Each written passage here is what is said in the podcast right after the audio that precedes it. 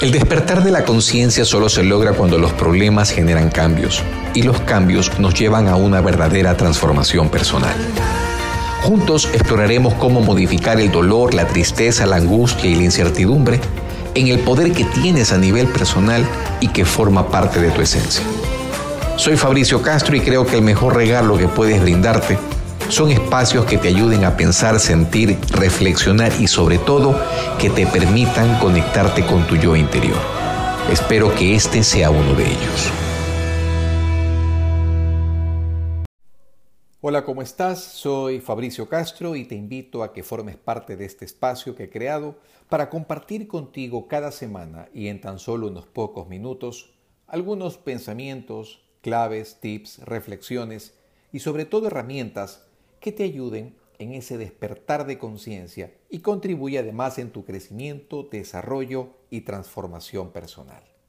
Permíteme entonces acompañarte y ser así parte de tu vida.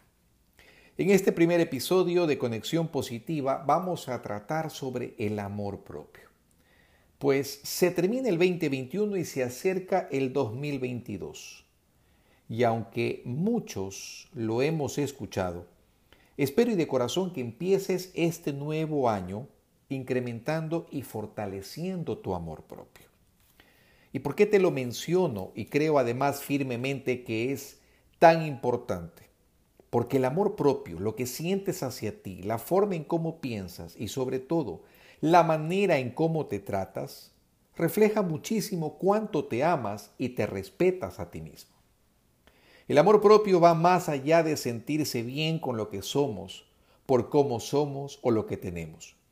Es un estado de aprecio constante por cada cosa que hacemos, por todo aquello que acaba transformándonos y ayudándonos en nuestro crecimiento personal y además como seres humanos.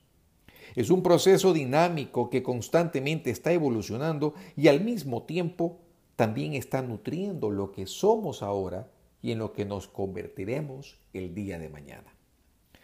Para la psicología no es nada nuevo que la falta de amor propio se evidencie fundamentalmente en todos aquellos sentimientos que a veces nos pueden dominar y que nos pueden hacer presa fácil de la inseguridad, la soledad, el miedo, la vergüenza o quizás la culpa y debido a esto te conviertas en una persona que no sepa poner límites al maltrato emocional, psicológico y hasta físico al cual podrías estar expuesto.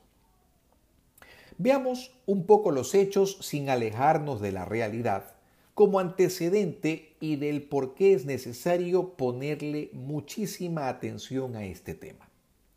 Si haces poco o nada para mejorar tu amor propio, tarde o temprano esto va a terminar afectándote en tu vida personal, en tu sexualidad y en las relaciones con tu pareja.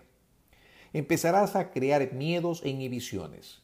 Quizás provocarás intencionalmente peleas y hasta llegarás a desarrollar argumentos que lleven a victimizarte y herir a otras personas.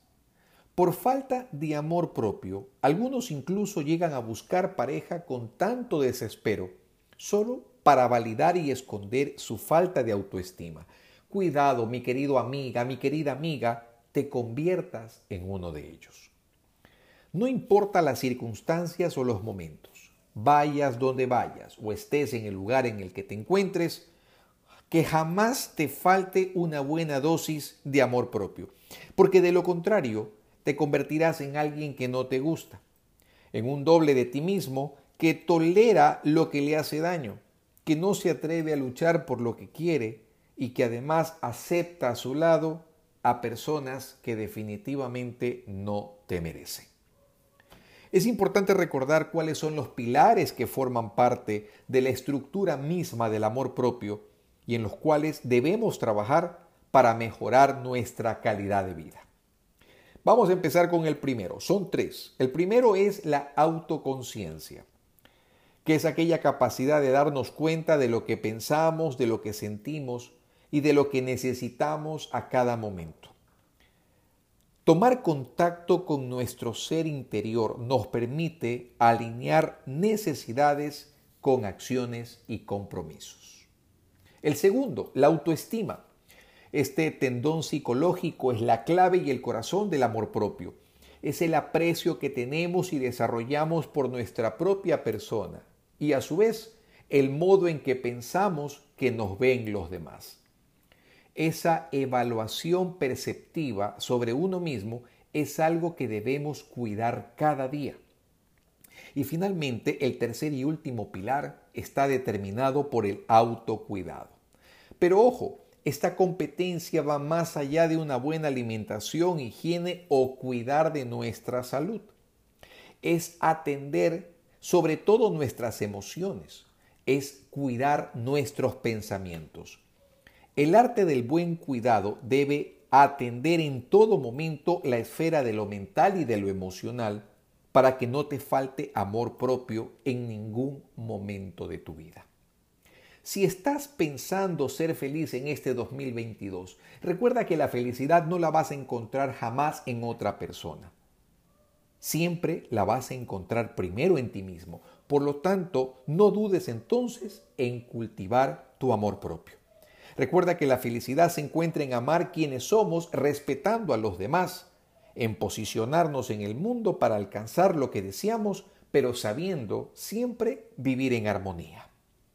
Gracias por acompañarme en este pequeño espacio que está dedicado especialmente para ti. Soy Fabricio Castro y desde ya te invito a que me acompañes la próxima semana en otro episodio de Conexión Positiva.